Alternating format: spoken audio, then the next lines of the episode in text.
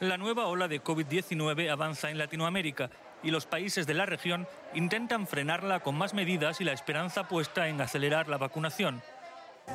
Brasil, el país más castigado, registró un trágico récord de 3.650 muertes en un día. Todo relacionado en No es nada ten un 20% de fantasía. Non aceptamos.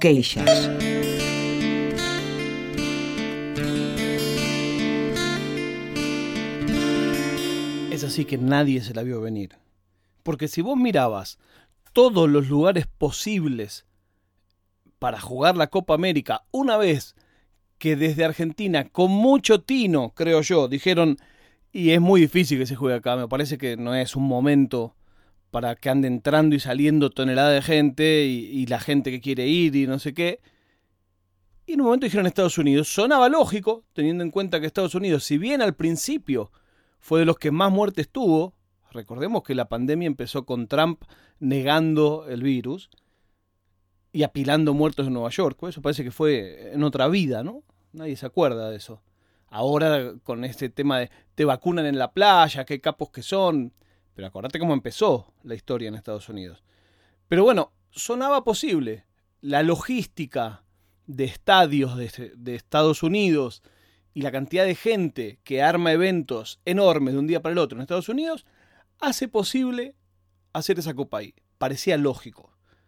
Teniendo en cuenta la situación epidemiológica, la cantidad de vacunas, cerraba por todos lados. De hecho, Decidilo, mi show de viajes, comienza en la Copa América Centenario que se hace en Estados Unidos y realmente era, los estadios y todo eran espectaculares. La verdad, las cosas hay que decirlas.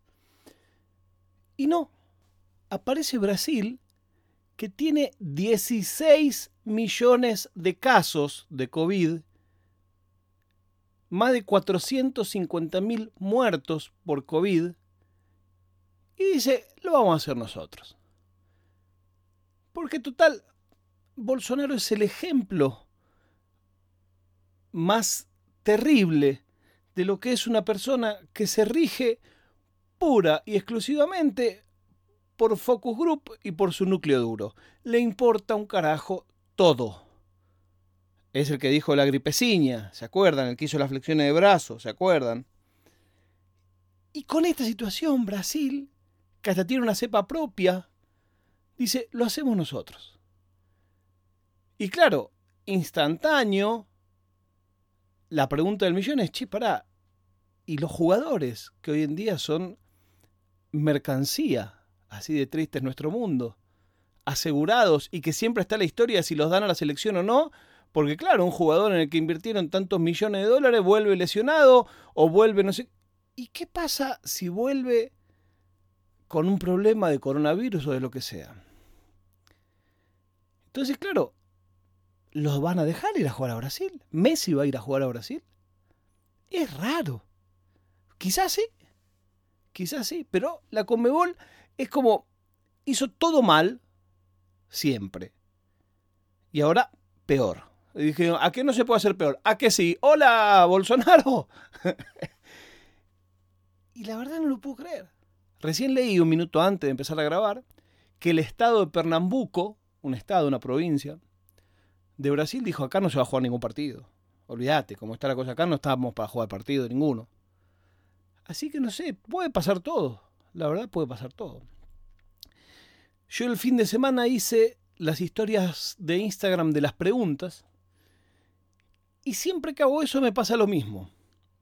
Protesto porque me mandan preguntas que me parecen aburridas y después cuando hay preguntas buenas, que son preguntas picantes, no las quiero responder.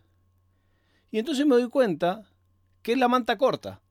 Porque si me hacen preguntas light y tontas, me aburre responderlas.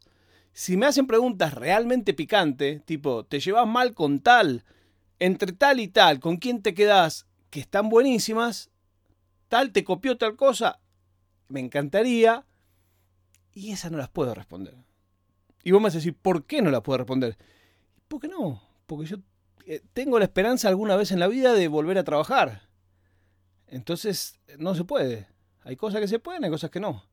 Es decir, vos pelearte, no, aparte no es mi perfil, yo nunca en la vida eh, de que empecé a trabajar en estas monerías, nunca me peleé con nadie. Nunca vas a encontrar una nota mía, se peleó con tal. No, no es mi estilo.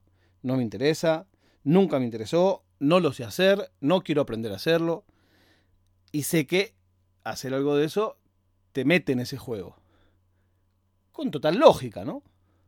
Vos le sacás el cuero a alguien conocido y lógicamente te suben al ring. O vos lo subís al ring a él.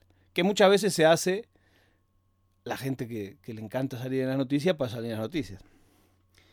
Así que me quedé pensando eso. ¿Qué sentido tiene las preguntas de Instagram? ¿Y qué porcentaje de las preguntas de Instagram se las hace el propio que responde? Si ustedes escuchan no es nada, saben que siempre manejamos un 20% de fantasía. Nos encontramos mañana cuando les vuelvo a decir no es nada.